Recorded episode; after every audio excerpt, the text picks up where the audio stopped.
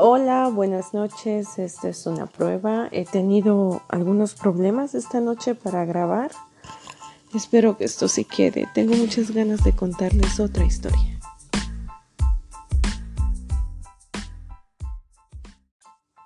Hola, buenas noches. Aquí estoy de nuevo. Espero que esto sí quede grabado. ¿Cómo me ha costado esta noche? Pero bueno, aquí voy de nuevo.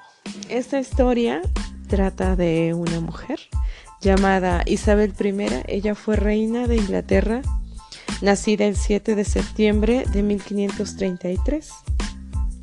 Y su historia dice así. Había una vez un rey que estaba empeñado en tener un hijo varón, al cual dejarle su reino. Cuando su esposa dio a luz a una niña, el rey Enrique VIII estaba tan furioso que dejó a su esposa. Mandó a la niña lejos y se casó con otra mujer.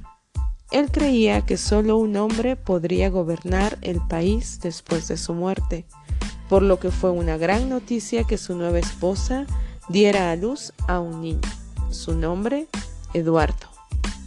Isabel, la hija de Enrique, creció siendo una niña brillante y alegre, con su larga cabellera pelirroja y su temperamento feroz. Su temperamento era herencia de su madre, Ana Bolena. Eduardo, en cambio, tenía apenas nueve años cuando murió su padre y fue nombrado rey. A los pocos años, él también enfermó y murió, y su hermana mayor, María, tomó el trono.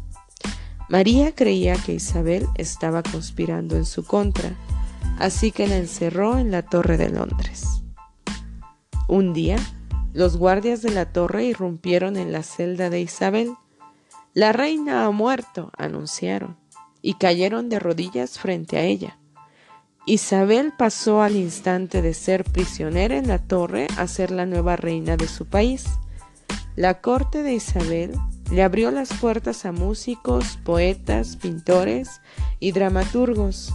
El más famoso de ellos fue William Shakespeare, cuyas obras adoraba Isabel aunque se tiene registro que las obras más famosas de Shakespeare fueron escritas en el periodo siguiente al reinado de Isabel, cuando reinó Jacobo I. Su gente la quiso mucho. Esta reina usaba siempre vestidos suntuosos hechos con perlas y encaje, y ella nunca se casó, pues apreciaba su independencia tanto como la de su país. Aunque no se sabe a ciencia cierta cuáles fueron las razones verdaderas por las cuales esta reina decidió, permanecer soltera hasta el día de su muerte. Cuando ella murió, los londinenses salieron a las calles para llorar por la mejor reina que habían tenido jamás.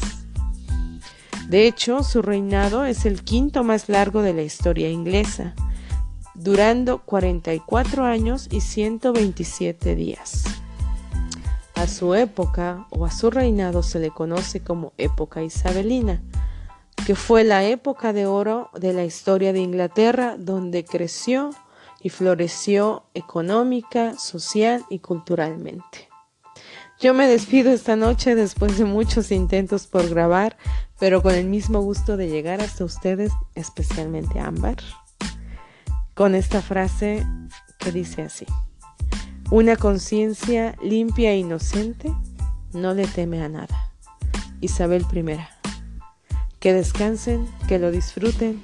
Buenas noches. Nos vemos o nos escuchamos en el tercer episodio de Cuenta Cuentos.